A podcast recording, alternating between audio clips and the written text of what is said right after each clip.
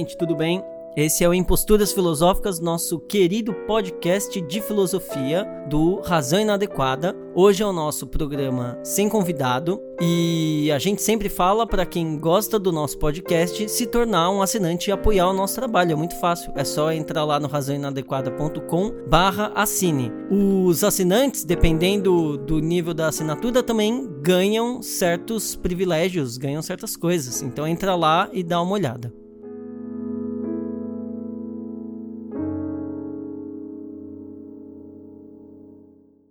Ética e moral. Citação: A moral é um conjunto de regras que servem para conferir uma conduta à vida. Em sentido amplo, a moral é um conjunto de valores de regras de ação propostas aos indivíduos por intermédio de estruturas prescritivas, família, instituições educativas, igrejas, partidos, etc. Contrariamente a ética diz respeito à maneira pela qual cada um constrói a si mesmo como sujeito moral. Antônio Negri, Cinco lições sobre o império. Para os autores que estudamos, há uma grande diferença entre ética e moral. Não são sinônimos e não podem ser usados indiscriminadamente. Para sermos didáticos, poderíamos dizer que um se opõe ao outro por isso, cabe uma análise mais detalhada sobre estas ideias tão essenciais. Esse texto é importante porque se complementa com a distinção entre poder e potência, que aplicamos em vários outros conceitos. Além disso, refletir sobre ética e moral também amplia nosso estudo sobre a formação da subjetividade moderna, nossa investigação sobre o modo pelo qual somos produzidos, a maneira como nasceu o homem, nas instituições de poder, vigilância e punição. Hospitais, escolas, família, trabalho. É observando onde o poder se inscreve em nossos corpos que conseguimos perceber melhor as diferenças entre as subjetividades errantes, nômades, como gostam Deleuze e Guattari, e os sujeitos fechados em suas identidades fixas, os sedentários. Em toda parte, o poder traça linhas, limites. Ele diz: minha liberdade vai até onde vai a sua. Há sempre a necessidade de sujeitos bem delimitados, como territórios demarcados em definitivo. O aspecto produtivo principal do poder é o assujeitamento. O poder é diretamente proporcional à dominação e inversamente proporcional à potência. No esquema do poder, existem apenas classes sujeitadas, nunca grupos sujeitos. O poder é impotente e a moral é o investimento na servidão e nos limites. O escravo pensa ser livre, agindo em prol da ordem e do progresso, portando-se como um homem de bem, comprometido com o futuro da humanidade. Isso porque ele interiorizou seus senhores, engoliu as normas e regurgitou as demandas.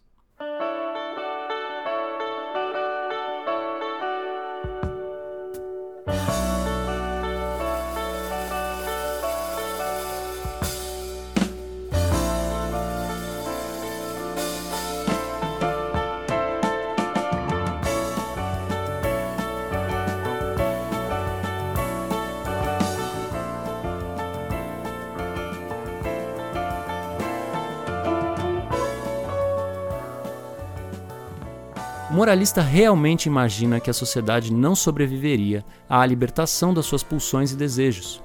Ele aposta no constrangimento como força de coesão social. Velho lenga-lenga robesiano, que freudiano. Entrar para a vida em sociedade implica em deixar a vida na natureza. O moralista range os dentes dentro de seu castelo e pensa: o caos bate à porta. E se cerca de riachos com crocodilos e muros bem altos. O poder é o que separa o homem de sua potência de agir, em troca de uma promessa de segurança. Dias de paz, constância, ordem e progresso. A moral começa nos céus da universalidade e recai sobre o corpo da singularidade. Começa com um todos devem e termina com um ninguém pode. Se o mundo não é perfeito, ao menos o moralista, com sua cartilha, tem a esperança de um dia não mais temê-lo. O moralista faz porque espera a retribuição externa ou eterna. Ele espera reconhecimento para os seus, para os poderosos, Sua virtude é a impotência de quem se vende, se perde, se rende. O fraco pede sempre por mais moral, mais leis, mais repressão. O fraco se torna vigia do outro, policial, juiz de pequenas causas. Ele pensa fazer justiça com as próprias mãos, mas não percebe que é um cachorrinho na coleira. Claro, como poderia ser de outro modo? Qual o seu circuito de afetos? Somente afetos tristes, somente aqueles que diminuem a sua potência de agir. Medo, tristeza, ódio, inveja. Esses não podem produzir um homem potente e livre. Estes são a base de qualquer processo de assujeitamento. Em todos os cantos, vemos apenas impotência, indo até seu limite, claro, mas é tão pouco. Da casa ao trabalho, do trabalho para casa, sinal vermelho, pare, sinal verde, ande. Próxima saída à direita. Não ultrapasse a linha amarela, mantenha roupas e mochilas longe das portas. Não entre ou saia do trem depois de ouvir o sinal. Quantas vezes recalculamos nossa rota? É tão raro perceber algo para além do que foi previsto. Até a originalidade tornou-se axioma de mercado. O que vemos hoje? Um homem que mantém apenas seus reflexos básicos, sem criatividade, sem repertório, ressentido, deprimido, sem capacidade de fazer brotar a diferença. A tristeza é cinza e faz dessa vida o começo do fim, um passar por acaso, um morrer por descuido. Na genealogia da moral, Nietzsche mostra as grandes forças que tornaram o homem capaz de prometer. Eis o grande acontecimento da história da nossa recente espécie: a criação de uma consciência bem justa, como um uniforme de batalhão, sem espaço para deformidades e metamorfoses. Enquanto permanecemos na moral, seguimos em marcha, gritando contra a vida a plenos pulmões. Precisamos partir de outro ponto. O que envenena uns é alimento para os outros. O que é ruim para alguns é bom para outros. Não há por que ter medo. Há constância na natureza, mas ela não conhece a moral, só conhece os bons e os maus encontros. Eis o que é fácil de perceber, mas difícil de compreender. A natureza não pode ser contrariada. Não há imperfeição, tudo se perfaz. A ética depende dessa sutileza. Ela é muito mais doce que a moral. Ela é imanente, ela se faz em ato, ela é dinâmica. Enquanto o homem funda sua moral em leis transcendentes por não saber estabelecer relações horizontais, a ética encontra nas relações as leis de passagem que se criam em cada encontro. A ética se pergunta pelo novo. Ela se preocupa em garantir as condições em que a diferença se produz. Ela faz perguntas às quais não temos resposta pronta. O que pode o corpo? Com ela, somos capazes de transvalorar todos os valores. Porque, se começarmos a analisar, perceberemos que vários dos valores que nos constituem não são nossos. Simplesmente não são nossos. Foram empurrados à força ou colocados sorrateiramente. A alegria que experimentamos e construímos aos poucos, seguindo o caminho que se abre juntamente com esse processo, é a principal terapêutica que a ética nos propõe. A grande subversão espinosista nos permite confiar em nossos afetos. Ele diz: Nós não desejamos porque é bom, mas é bom porque desejamos. Citação: Denunciar tudo aquilo que é tristeza, tudo aquilo que vive da tristeza, todos aqueles que precisam da tristeza para afirmar seu poder. Deleuze, Spinoza e o problema da expressão. Nosso campo de luta é o da denúncia das tristezas. Nosso combate é contra o juízo de Deus. Mas onde ele se faz? Primeiro em nós mesmos. É no campo da imanência. Se faz nos encontros, na micropolítica, na capacidade que temos de nos produzir sem pedir por auxílio aos poderosos, sem pedir licença, sem implorar para que nos salvem. Nós temos muito o que combater. Dirigir-se contra os poderosos é um bom começo, mas isso não basta. É preciso antes combater entre si mesmo, desvelar nossos fascismos dormentes, arrancar os órgãos que não nos favorecem, procurar um novo corpo. Precisamos criar territórios de resistência, onde haja criação e não reprodução, onde verdadeiramente se consuma algo ao invés de se comprar. Quanto mais o poder se complica, procurando fechar todas as saídas, mais nós precisamos nos tornar ativos, criar o inesperado, nos hibridizar, encontrar o que não pode ser predicado nem mercantilizado. O anômalo, o nômade, o errante, um campo das alianças brilhantes.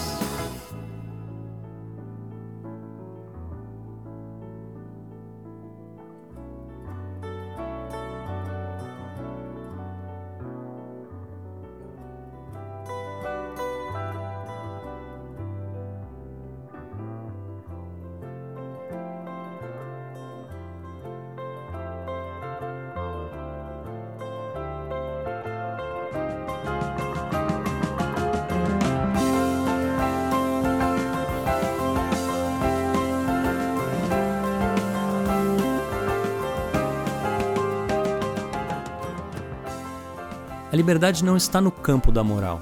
Ela é a força que se liga pela própria potência. A liberdade aumenta em um processo de dobragem, conforme vamos articulando dentro e fora, criando novas possibilidades entre o que está dado e o que ainda não foi nem pensado. É no próprio mundo e pelo próprio mundo que se encontram os caminhos de expansão e alegria. Deus não dirá as regras em pedras gravadas com ódio e inveja. O que os moralistas chamam de liberdade nós chamamos de obediência. Por isso tomamos tanto cuidado com eles. Nossas leis são dinâmicas, são variantes, como a própria potência. Nós sabemos que as nossas regras não constrangem a liberdade. Ao contrário, elas são limites que estabelecemos para ampliar o campo de ação, para nos tornar cada vez mais livres. Citação: Ir o mais longe possível naquilo que podemos, essa é a tarefa propriamente ética. É isso que a ética toma como modelo para o corpo, pois todo corpo estende sua potência o mais longe que ele pode. Em certo sentido, todo ser, a cada instante, vai o mais longe que pode. O que pode é o seu poder de ser afetado, que é necessariamente e constantemente preenchido pela relação desse ser com os outros. Deleuze, Spinoza e o problema da expressão.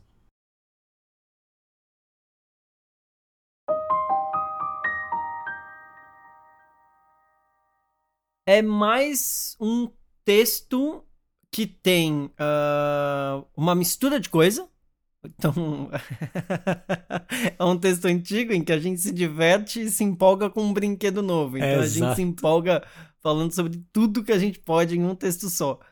É, é mais um texto uh, antigo, né? A gente uh, vira e mexe, a gente pega algum texto mais antigo para ler.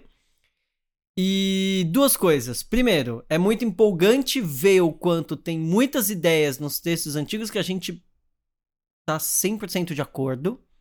Essa é a primeira coisa. E a segunda coisa é que é um texto de que cria uma tensão entre dois conceitos. E a gente quer deixar isso muito claro, uh, uma diferença entre ética e moral. Acho que os nossos tempos pedem uma diferenciação entre ética e moral. Acho que sim. Com certeza, com certeza. E o pessoal brinca com música, né? Com seriado, com essas coisas. Tipo, tem coisas que envelhecem bem, né? Tipo, sintetizadores dos anos 80. Ninguém gosta mais, desculpa. Às Uma vezes até, até rola, vai, até rola. Mas outro dia eu tava ouvindo Pat Metheny Group, que eu gosto. Eu gosto, acho legal. Mas tem umas horas que você fala, mas que timbre feio esse tecladinho, né? Ele tava empolgado com a época, né? Tava empolgado, só isso, né? Se você tendo essa, essa noção, fica tudo mais fácil. E alguns dos nossos textos antigos passa isso, assim. É menos prudência e mais empolgação. E, e o próprio Deleuze fala no último livro dele, a gente tinha muita... No, na juventude, né? Ele e o Gatarreiro, então eles estão falando juntos, né? A gente tinha muita vontade de fazer filosofia e menos de pensar em filosofia, né? Em o que é filosofia. Essa é uma pergunta que você faz mais tarde. E eu concordo totalmente quando eu olho para os nossos textos mais antigos, apesar de ser uma história mais curta, eu já vejo esse processo em ato, assim, um processo de mais cuidado conforme o tempo foi passando, né? Mas voltando ao tema nosso moral e ética, eu acho que é importante a gente fazer essa distinção e ela já apareceu em outro programa e eu me lembro, foi o da Estamira. Uhum. A gente ela, ela apareceu tanto no sentido de moral e ética quanto no sentido de poder e potência. É uma distinção que uma leva a outra, né? E é importante, porque eu lembro de ter também falado naquele programa que nem todo mundo concorda, não está estruturada de maneira clara em nenhum dos pensadores que a gente estuda, mas para a gente é fundamental. Aí a gente entende em todos eles.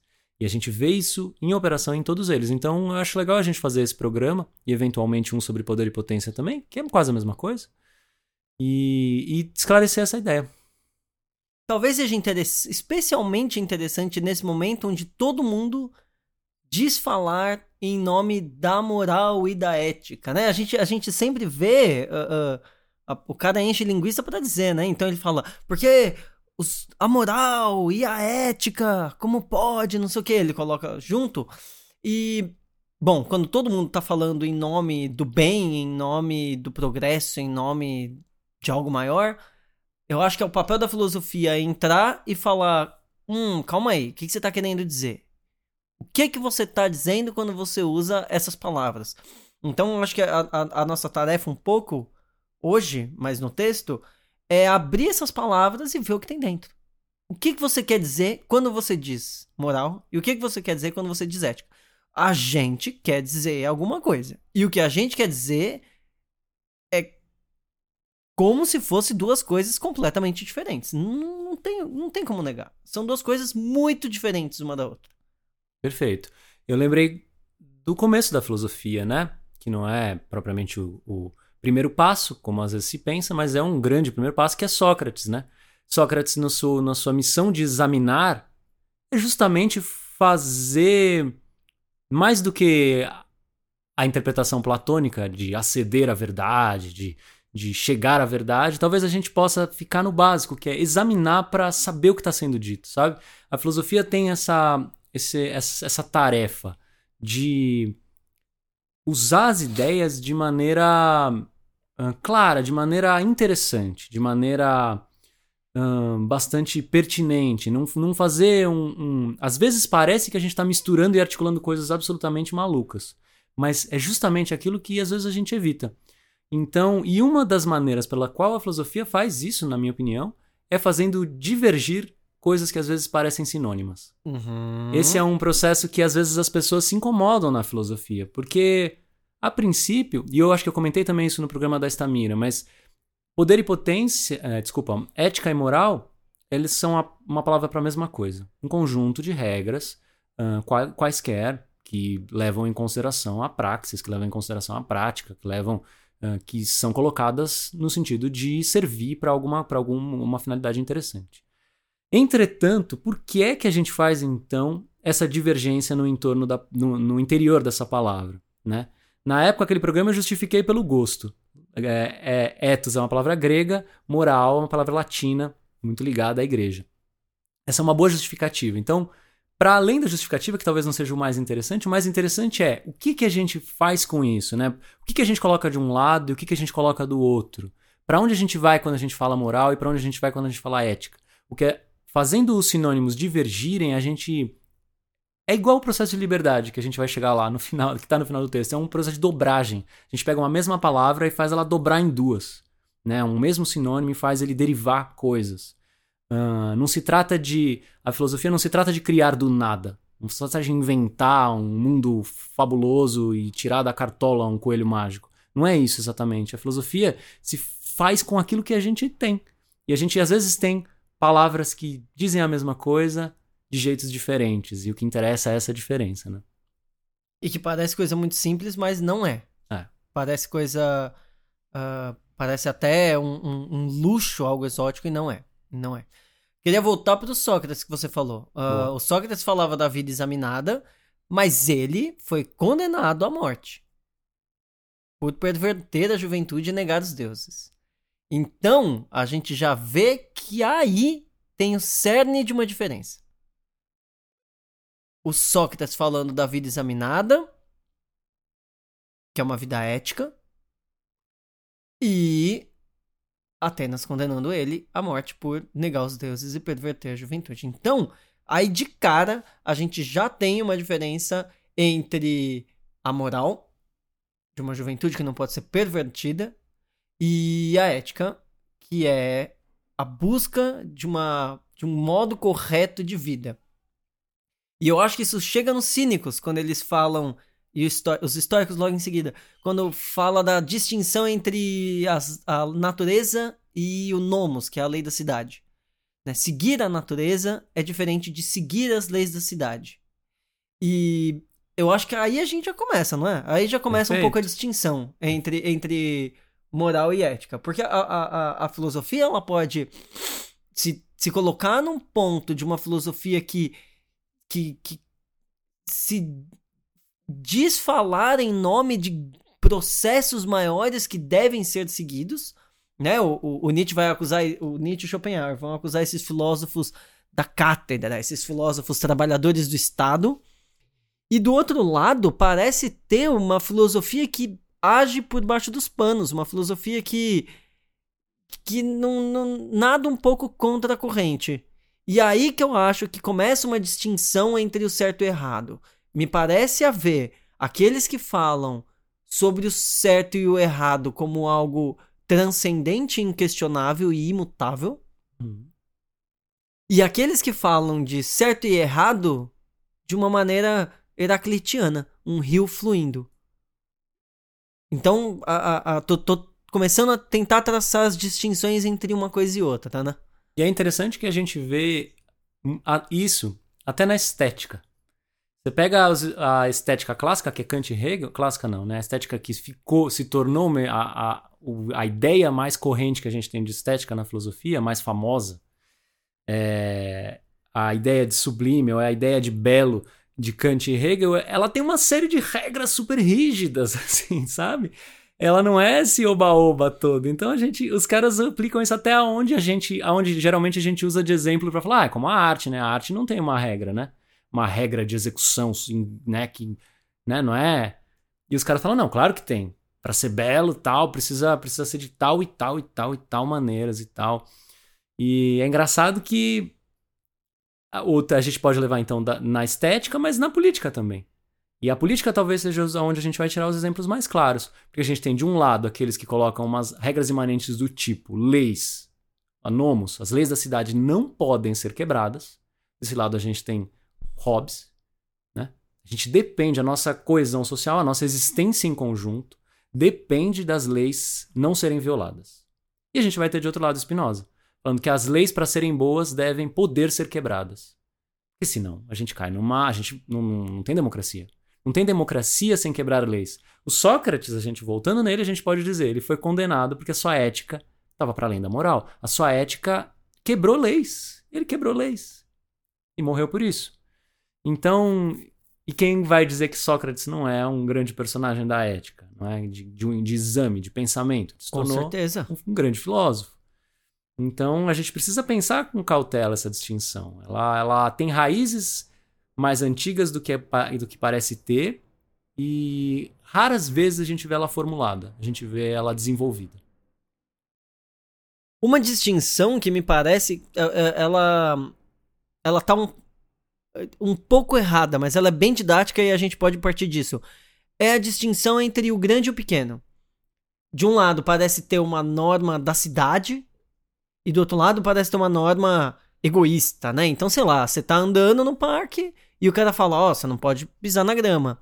E aí você fala: Ó, quem disse que eu não posso pisar na grama? Que história é essa? Então, a... Ué, tem uma lei. Ah, a lei diz que não pode pisar na grama, você tá pisando, então você tá errado. E aí a gente responde: Não, não quero nem saber, eu vou pisar na grama, porque eu, eu quero, eu sou dono de mim mesmo, não sei o que lá. Muito, muito, muito didático ao ponto de estar tá errado, mas é, é, é, a ideia é: existe algo que se move muito lentamente e algo que tem mais dinâmica. Tem uma, tem um, tem uma, uma vontade em nós que é mais dinâmica e que fala, eu vou ter que passar por cima disso, eu vou passar por cima dessa lei agora. E uma lei que é muito lenta, que é muito morosa. para você mudar isso demora, demora muito mais. Morosa Essa... que tem a mesmo radical da palavra moral, né? Uh! É moça. Do latim. Enfim, vale, vale investigar. Não sou um etimologista, mas morosa, moral, deve estar aproximado de alguma forma. Moroso, lento, é uma, é uma lei que vale para todo mundo há mil anos, né? Tem leis assim. Enfim, continue. E aí, a, a, o que eu fico pensando é, tudo bem, esse jeito de colocar é tosco, mas eles nos faz pensar de um jeito interessante. A ética tá mais em contato com a realidade do que a moral. É aí que eu queria chegar. A é, eu, eu tô atrasado e eu preciso chegar no meu trabalho e eu preciso passar em cima da grama. Então, sei lá, o meu filho se acidentou e eu tenho que atravessar a cidade, eu vou passar o sinal vermelho. A, a, ela tá mais ligada à realidade. Enquanto a moral parece estar tá mais ligado a alguma coisa transcendente, do tipo, esta lei nunca pode. E de repente essa lei para de existir, você pensa, nossa, essa lei também pode ser quebrada, que louco. Essa distinção é uma distinção entre uma regra e uma pessoa que vive o momento. Uma pessoa que está em contato com as coisas conforme elas vão acontecendo. Acho que aí a gente começa a, a, encontrar uma distinção entre ética e moral. Por isso que a ética parece muito mais particular e a moral parece muito mais coletiva. E a a gente vai ver que não, mas parece no primeiro momento, né? Perfeito. E aqui um cuidado que é ética, a oposição não se dá entre leis e ausência de leis. Não. Ou regras e ausência de regras, mas na velocidade, foi o que você falou. E isso é o principal, é regras que são cristalizadas numa estrutura institucional, familiar, o que seja, e regras que são muito dinâmicas, que dizem respeito ao meu corpo, que dizem respeito à minha realidade tangível, aquilo que encosta em mim, né? Aquilo que chega em mim. Uh, então se trata de uma questão de aceleração, né? E para não pra gente não cair naquele oba-oba, né? Então a ética é o reino do tudo pode e é legal porque é assim, não é isso. Não é a isso. A gente vai ver que uh, ao mesmo tempo a ética é um regime de estreitamento também, de encontrar, não, não estreitamento no sentido negativo da palavra, mas no sentido de encontrar uma certa justeza, uma certa uma certa um, um agir que está amparado, sabe, em, em laços de, de, de, concordância, em laços de, de conveniência, em laços que, que são encontrados e leis que são pertinentes, regras pertinentes ao próprio sujeito. É o tal do sui juris espinosista, né? Sui juris, sob, sob a sua jurisdição, que é muito mais importante do que sob a justiça de qualquer um ou de qualquer outro. Né? Engraçado que a primeira vez que você falou, eu ouvi lastro. Lastro é ótimo também. Eu fiquei pensando isso, eu falei, caralho, esse Rafael é um gênio, pode crer lastro. Aí lastros eu pensei, não, laço, tô ligado. Isso eu já. Mas lastro, o laço tem um lastro. No sentido de. E aí que eu pensei, você, você foi perfeitamente pra Espinosa, porque eu ia falar isso. O lastro da ética é o corpo. Sim, sim, sim. E aí é do caralho, porque quando você vira e fala, não, a minha ética me diz que eu não devo fazer isso, e aí pode ser é, não devo ficar em casa numa sexta-noite ou não devo usar LSD. Pode ser, né? A minha ética me diz não devo fazer isso. Qual é o lastro para dizer não devo fazer isso? O corpo. O corpo é, é, é o que a gente carrega no, no, nesse, nesse, nesse processo. E a, a, até pra gente ver como é dinâmico. O primeiro prato de comida é ótimo. É ótimo, é perfeito. A ética fala: coma com prazer, gema de tanto comer.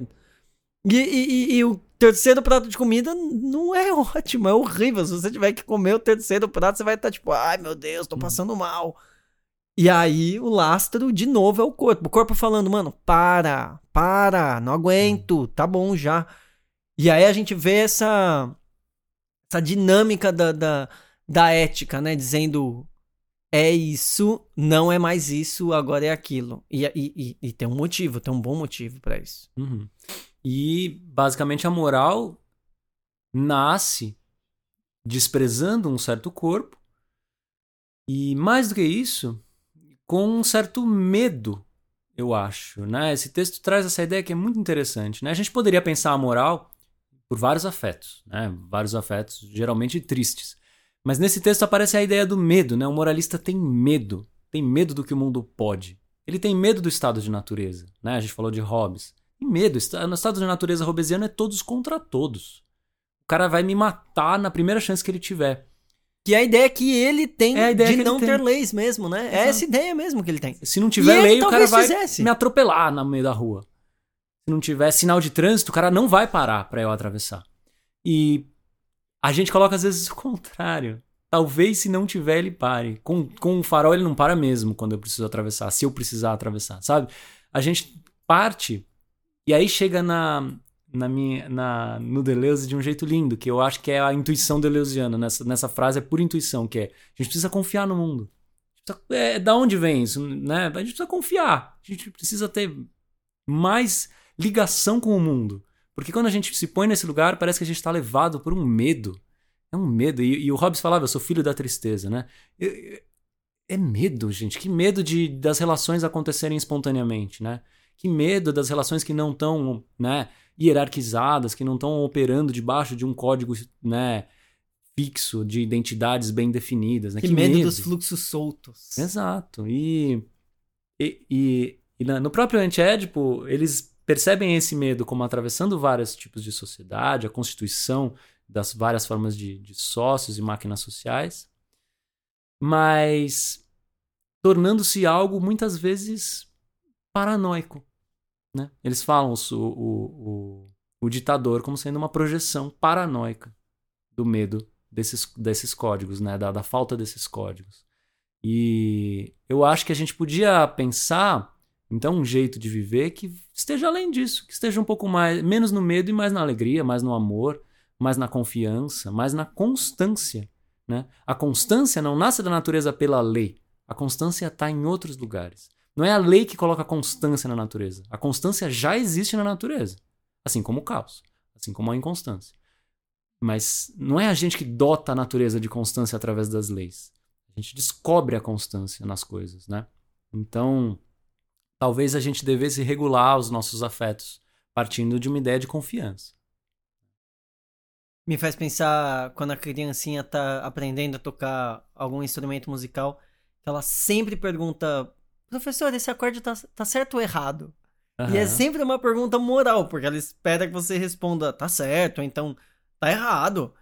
E a mais, às vezes ela faz um acorde e, e esse acorde existe. e sei lá, é, é ótimo hilário. acorde, na verdade. Sei lá, é um Ré com nona. E você pensa, esse acorde é muito bom. E aí você pensa, não é errado esse acorde. Não é certo. Não é certo nem errado. E a estética é muito boa por isso, nesse sentido. Uhum. Né? Convém. Não convém? Faz sentido? Não faz sentido? Encaixa. É conveniente. Né? Sustenta essa música nesse momento? Tudo isso são perguntas. E aí, a gente está aprendendo a, a, a tocar. E aí a gente tá pautado por um monte de regra. Então, nesse acorde maior, você usa a escala maior e manda ver, é isso aí. Cara, depois de uns anos de experiência, não tem, você nem pensa por escala, mas você não, não tem mais essa. A coisa funciona de um, de, um, de um jeito diferente. O que me faz pensar que a gente está muito preso nessa ideia de certo e errado, que é uma ideia moral, para uma ideia de isso convém ou não convém, isso faz sentido ou não faz sentido. E se a moral tem uma maneira de pensar fechada, de, ó, Aqui usa isso. Aqui faz isso. Aqui é assim.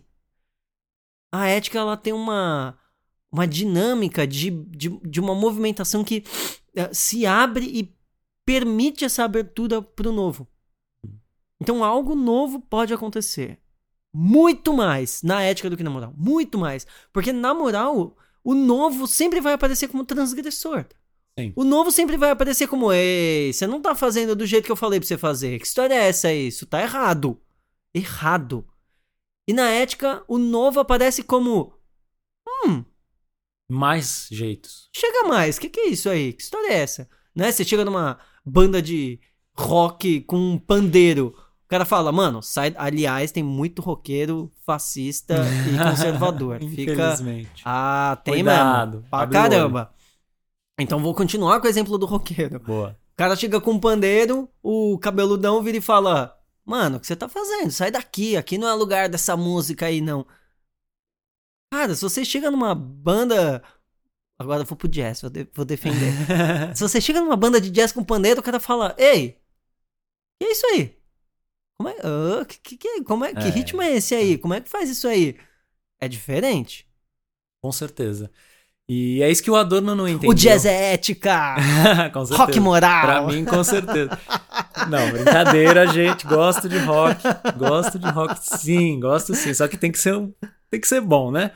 eu ia falar de Adorno, olha só, nunca achei que eu fosse falar de Adorno aqui, até porque eu sei tão pouco, mas isso eu sei. Ele detestava jazz. Ele detestava Por jazz. que ele detestava jazz?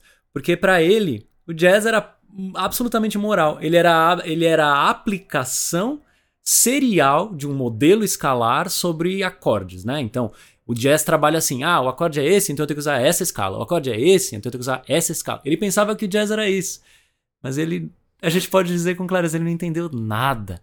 Porque é justamente o que a gente acabou de falar há pouco tempo atrás. Existem regras para a gente brincar por cima. A ética estabelece leis para que as relações se tornem mais convenientes. É isso. Se a gente tem, então, no jazz, uma associação entre acordes e escalas, um jeito de improvisar que respeita determinados limites, né? Por exemplo, ficar próximo do tema e se distanciando do tema aos poucos, né? Várias questões que a gente pode dizer. Elas estão presentes tanto no jazz quanto na música erudita, elas estão presentes em vários tipos de música. É, é, uma, é uma questão de conveniência. Você, se, você estabelece regras para poder brincar com elas. Não tem nada de, de modelo serial e afastado Não. da realidade. Um, um, jeito que eu diria, aproveitando que a gente está separando, talvez só por uma, por uma questão de, de usar outras palavras para facilitar. Talvez a ética esteja muito mais envolvida com convenções e a moral com regras. Tô usando palavras que também são similares para tentar diferenciar, no sentido de que uma convenção é algo que se sustenta porque a, a, a própria convenção faz com que isso funcione de um jeito bom. Enquanto que a regra é, não pode ser questionada, não pode ser. Você é, precisa seguir ela. É assim porque é assim. E a convenção é, cara, faz assim porque é assim que dá mais certo. E ela pode ser mudada. Ela pode ser mudada. Fico pensando o quanto uma amizade está muito mais pautada na ética e na convenção do que na, na, na moral e nas regras, né? E uma outra diferenciação, uh, quando você tem algo pautado por regras, normalmente você justifica ela de uma maneira privada, de uma maneira. É, você só pode ir até aí. Você não pode pegar mais, porque se você pegar mais, o outro vai ficar sem. Então a sua liberdade é o famoso, famosíssimo. A sua liberdade acaba onde começa a liberdade do outro. Então esse é meu espaço, aquele é o seu espaço, você fica aqui, ele fica ali, cada um no seu quadrado, cada um segue as suas leis, ninguém invade o espaço do outro, tá todo mundo feliz. Mentira. Tá todo mundo isolado, tá todo mundo codificado por essa maneira de, de, de, de fazer. Enquanto a ética tem uma maneira de pensar que é totalmente diferente. Não pensa num plano. Uh, num, num, num, plano material limitado né? Se a minha liberdade vai até. Se a minha liberdade acaba onde começa a liberdade do outro, na moral, na ética, a minha liberdade amplia a liberdade do outro. Cara, isso é demais. Isso é demais. Essa frase é genial. A minha liberdade deve ampliar a liberdade do outro. E a gente está buscando o tempo todo isso. Ao invés de cada um se limitar no seu canto e ficar fechado por limites, de linhas, de regras, a gente precisa misturar essas linhas, a gente precisa ampliar as liberdades, ampliando a liberdade dos outros. Sim, é o que a gente vê nos bons exemplos de devires minoritários. É justamente isso. O feminismo, no seu devir minoritário, ele libera os homens da perfeito, sua masculinidade. Perfeito, né? Essa é a ideia. É por isso que é tão valioso. E o moralista sempre tem uma cabeça tão tacanha que ele pensa: ah, elas querem tomar o poder, elas querem, ah, vão acabar com os homens. E é tipo, cara, hum, você não entendeu nada, você não entendeu nada. Não é um poder quantitativo que se divide. A liberdade é uma qualidade que se amplia. Exato. Do meu lado e do seu lado, né? Exatamente. Um ótimo exemplo. Outra coisa que eu gosto na ética propriamente, a gente vê isso em Spinoza gigantescamente representado, é, a, é como a ética lida com as respostas. Você trouxe a, o exemplo da, da criança e o violão, ou a criança na aula de música, perguntando o que pode e o que não pode. E a ética é a que lida com problemas, as, as perguntas abertas. Eu adoro essa, essa ideia de perguntas que fica chato se a gente responder, né? Usa pergunta, a pergunta ela, ela faz mais sentido, né? Então a gente tem boas e más perguntas, a gente tem perguntas que são muito mais interessantes justamente porque as suas respostas são múltiplas assim. Esse acorde pode ou não pode? Olha, tudo. Ou então, às vezes, eu, eu, e eu dou aula de violão ainda. Então, às vezes, a criança faz uma posição toda louca, assim, ela tenta fazer a posição mais maluca que ela consegue. Esse acorde existe? Eu falo, existe? Você não tá fazendo? é uma resposta, mas é uma resposta que não fecha, percebe? Existe, você tá fazendo aí. É você que diz. eu não posso falar assim. Faz uma música com esse acorde aí. É, e aí elas, aí elas me desafiam, então qual é o nome? E eu fico, é, vamos ver aí, vamos contar aí as notinhas, vamos ver que nome que dá. E então é sempre engraçado isso. A gente não tenta responder a coisa assim. É uma questão de, olha, para mim esse acorde é legal, eu gosto dele e, e, a gente pode fazer uma coisa, né? Então perguntas como o que pode o corpo ou quais são suas máquinas desejantes, né? Ou, ou qualquer outra boa pergunta que a gente encontre na, na filosofia. A filosofia em geral trabalha com boas perguntas. Até as platônicas, o que é o belo, o que é a verdade, que são perguntas excelentes. Não são perguntas bestas. Perguntas que levam a gente, impulsionam a gente a buscar é, novas respostas e respostas que não a fecham. Respostas que nunca dão conta. Né? Daí a aflição com a filosofia de todas as pessoas. Mas a filosofia não me responde, né? A filosofia não diz o que é o belo. Tem o belo para Platão, tem o belo para Kant, para Hegel, para Schopenhauer, para Nietzsche. Tem. E é isso que torna belo. É isso que, que faz da pergunta uma pergunta que atravessa a história, que faz é, surgir boas respostas pertinentes em alguns momentos, interessantes para algumas coisas. Essa Mas é a beleza. Parece, parece que a gente quer construir uma casa para se proteger dessas perguntas, né? É isso. É a moral. A gente pega, sei lá, um livro que tem sido usado há anos para isso é a Bíblia. Você pega a Bíblia e forra toda a sua casa com as coisas que ela diz, para se fechar de qualquer outra possibilidade. E eu, eu uso a Bíblia, mas você pode usar Nietzsche para fazer isso também. Então, cuidado. Qual, qualquer filósofo se presta a isso se for usado de um jeito tosco. Uh, uh, e a Bíblia pode ter um uso aberto muito, muito incrível. A questão é: a gente não quer construir uma casa onde a gente vai se tornar sedentário e envelhecer em segurança. A gente quer construir um caminho, um percurso, uma travessia. E é muito clichê? É, mas é isso, a gente quer é deixar isso. o negócio aberto. A gente quer essa abertura para seguir, para se transformar. A gente não quer parar num determinado lugar. A gente não quer chegar num lugar e dizer: pronto, acabou, cheguei, é isso. Me tornei quem eu sou. Não tem isso. A gente é um todo dinâmico, a gente está o tempo todo aberto. O Deleuze fala que tem uma juventude para cada idade. Porque cada idade tem uma coisa nova para se fazer nessa idade. Tem coisas que você consegue fazer muito melhor quando criança, tem coisas que você faz muito melhor quando adulto e coisas que você faz pela primeira vez e da melhor maneira possível quando velho. E aí você tem um modelo de que ser bom é ser jovem. E a moral diz: seja bom e seja jovem eternamente e seja passa esse produto. E a ética fala: por quê? Será que eu não posso ser mais jovem quando eu tiver 70 anos? Será que não é esse o melhor momento para eu ser jovem? E o, a gente poderia cair aqui em outro tema grande, é o tema também outro tema espinosista, que é o dos modelos.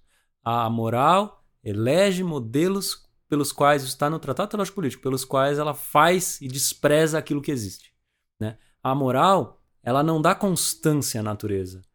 Ela faz o contrário, ela dá imperfeição, impotência à natureza. A natureza já está aí, está batendo na porta, está atravessando todo mundo aí na, suas, na sua maior diversidade. Então, qualquer modelo de saúde, modelo de beleza, modelo uh, de qualquer coisa não serve. É simplesmente uma, uma forma vazia usada contra e a despeito da vida. Né? Uh, todo modelo, e aí a gente cai em áreas um tanto anarquistas, porque a gente lembra do nem Deus nem mestre. Bem iconoclasta. Bem iconoclasta, mas qualquer modelo pode e deve ser questionado. É, é, é o que a gente estava falando das leis agora há pouco. A ética age dessa forma. Não tem modelo para além do questionamento. Não tem nada que resista a esse exame. Esse exame desmonta a moral. Tanto que uh, uh, toda aquela merda que deu na, na Bienal foi um. Na, na, na, Bienal que proibiram aquela HQ de ser, ser vendida, foi um conflito entre uh, moral e ética. Não. De você vai, vai ver lá o que, está dizendo o, o, o ECA e está dizendo que é, não pode ser nada que fira os bons costumes da criança, do, do, do seu crescimento saudável, etc. E aí você pega um juiz moralista do caralho e fala, ok, então um beijo gay não É. pode acontecer, porque isso tá ferindo o, a integralidade da, da, da criança e o quanto ela tá sendo preservada. E aí você pega um outro juiz que tem uma, uma, uma visão ética e fala, mas você tá louco? Qual é o problema? Qual é o problema? Tem algum problema isso? Ah, porque o meu modelo de família é homem e mulher e... Foda-se o seu, seu modelo de família. Foda-se, a integridade dela tá completamente preservada. Não se preocupe. Tá tudo bem. É uma Exatamente. abertura. Uma abertura pra. Tá, se a criança quiser ver a- a- os dois se beijarem, se um dia ela quiser beijar uma pessoa do mesmo sexo, foda-se, tá tudo bem, tá Exato. tudo bem. Enquanto o moralista fica, não, mas como assim? Não é esse modelo, não é assim que tem que ser. Ele fecha. E a gente tenta abrir. O movimento LGBT tenta abrir para mais possibilidades ainda de viver a sua sexualidade. Por isso que era. é, como é que é? LGB. Era LGBT, LGBTI, LGBTI, QRST e foda-se, pode pôr mais. 200 letras, não tem nenhum problema. Quanto mais letra, melhor. Exato, exato.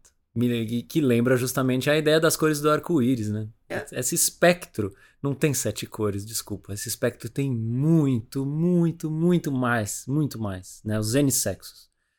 E aí a gente volta, talvez, para uma das coisas que a gente disse no começo: é medo. Essa galera tem medo. Tem medo. O cara, o cara olha pra criança e fala: Nossa, e se a gente estiver produzindo uma geração de gaysista esquerdopata? Ele tem medo pra caralho de que as coisas não continuem iguais, de que o patrão não continue sendo ele, de que ele não passe os gênios pro filhão que vai dirigir a empresa e cuidar da prole. Ele tem medo pra caralho. E a gente ri, a gente se diverte com isso. A gente acha da hora, a gente quer mais é que tudo mude, sabe? A gente quer mais é que as coisas continuem mudando, porque, sinceramente, tá de mal a pior. Sinceramente, a gente. A história da humanidade é uma história de niilismo, de tristeza. A gente precisa e quer que mude. Então, que eles tenham muito medo. É isso. Mas que a gente consiga produzir outros afetos. Né? Fazer brotar a diferença É isso. no meio da ética. Muito bem, vamos para a parte das cartinhas. E... Eu sempre imagino a Xuxa jogando É, cartinhas sim, pra sim. cima, assim, ó. Acho que todo mundo da minha geração deve pensar isso. Pois é. Bom, a Sabrina mandou um e-mail pra gente e disse: Oi, Rafaéis, vim aqui dizer que conheci o podcast de vocês recentemente e estou encantada. Vocês fazem um trabalho incrível e têm me inspirado muito em minha pesquisa de mestrado, que é na área de criminologia e de Uh! Eita. tendência anarquista ou autárquica. Risos. Tenho recomendado vocês a todos os meus amigos do direito, que costuma infelizmente ser uma área do saber muito presa em si mesmo. Nada rizomática. A gente acrescentaria, dado o tom desse programa, nada ética, não é mesmo? O É. direito talvez seja o âmbito da, da total moralidade.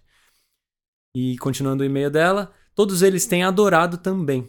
Obrigado por compartilharem seus conhecimentos e reflexões de modo tão leve e gostoso com a gente. Vocês certamente já estão inspirando a construção de outras razões inadequadas no campo jurídico e criminológico, ainda que sem querer. Uau! Nosso plano de dominar o mundo tá dando certo. Os inadequados se multiplicando. Muito legal o comentário, cara. Acho que Legal. deve ser foda na área do direito. É, então, é, visto que a gente acabou de conversar, a área do direito é a área mais fácil, né? Onde se cai num moralismo barato, chucro, né? É triste. Legal, legal saber que tem gente fazendo outra coisa. A Jaqueline mandou outro e-mail pra gente e disse assim: Olá, Raféis, tudo bom? Nesses tempos tão esquisitos, é um alento saber que as nossas redes de afeto também podem estar nos nossos fones de ouvido, perambulando por aí no vai e vem frenético das metrópoles. Com certeza vocês me colocaram mais perto da filosofia. Muito legal esse trabalho, esse compromisso leve, essa disposição de vocês. Enfim, comecei lendo os textos pelo site, descobri algumas de suas aulas por lá também, e por uma questão de praticidade, acabei sendo ainda mais fã do podcast, que me acompanha nas barcas, no metrô, nas caminhadas, no ônibus. Tem uma grande carga acadêmica de leitura e sei que se tivesse um tempinho a mais, com certeza iria direto para a literatura. Então vocês e seus e suas convidados, convidadas, acabam salvando um pouco desse ato na minha formação em filosofia. Nesse tipo de relação à distância, fica difícil não idealizá-los como gente boa. Fico até imaginando que um dia podemos nos conhecer pessoalmente. Ô, vamos tomar uma cerveja! então, ouso fazer um convite. Chega mais aqui no Rio de Janeiro qualquer fim de semana prolongado desses. Abraços. Cara, a gente tá há muito tempo querendo ir pro Rio. Sim, o Rio, o Rio tá nos planos, O hein? Rio tá nos planos. Galera do Rio aí. Que quiser, se manifesta. A gente tenta organizar algum evento aí, alguma. Não é tão longe, dá pra ir. Dá, Dá pra, pra ir. ir, hein? Enquanto a gente não tem a combina adequada pra viajar por aí. E eu gosto muito desse aspecto do podcast. Ele ele se encaixa com muitas coisas que as pessoas fazem e permite que a gente se, se, se, se comunique com elas. E óbvio, depois elas têm esse, esse retorno também de dizer se, se tá dando certo ou não. Mas esse formato do podcast, ele é muito interessante. Porque, bom, eu Rafael, a gente grava o podcast, somos nós dois que escrevemos os textos, que demos os cursos, etc. Ou seja, é a mesma pessoa que tá aqui falando. Só que é diferente. Porque tem um, um jeito mais leve de falar, um jeito mais brincalhão de falar, mas que ao mesmo tempo não é não é simplório. A gente quer passar alguma coisa, a gente quer falar alguma coisa. E a gente tem todo esse cuidado de que isso passe, de que isso chegue. Perfeito. Lá no Twitter, ah, a LDRPotter comentou assim: Tem podcast do Razão Inadequada que gosto tanto que escuto mais de uma vez. isso é uma coisa que eu acho bem louca e acho, e acho legal. É, e aí a gente colocou isso no grupo dos assinantes lá no WhatsApp e o pessoal disse alguns dos programas que eles gostam mais, né? Fica a dica, hein? Fica a dica. A Nina Veiga falou que escuta muitas vezes todos. Ah, o Rafael Castro disse que o episódio favorito dele é o esgotamento do Afetos Biopolíticos, que a gente gravou com a Dani Que foi Rosa. com a Dani, tem que chamar ela de novo, demais. Ela voltará, ela manda muito bem. E esse foi num momento de estrangulamento, para não dizer esgotamento. A gente estava no auge da tensão política, né? Ah, já a Helena Sampaio diz que o favorito dela é o Ética da Doçura. Aí, Nossa. aí conquista o nosso coraçãozinho, é que, que já é, né? A gente tá. a gente- esse é um texto para explicar que tá nos nossos, no nosso manifesto tríplice, né? A gente gravou três programas, um para cada programa, um para cada tema desse manifesto. Então tem Tratado de Imanência, Micropolítica e o último, Ética da Doçura. Então saber que esse é esse é, poxa, favorito de alguém me deixa muito feliz. dos nossos. é um texto que a gente escreveu com muito cuidado. Então acho que é isso, né, gente? A gente se vê, então, semana que vem com um convidado, hein? Até mais. É isso. Valeu.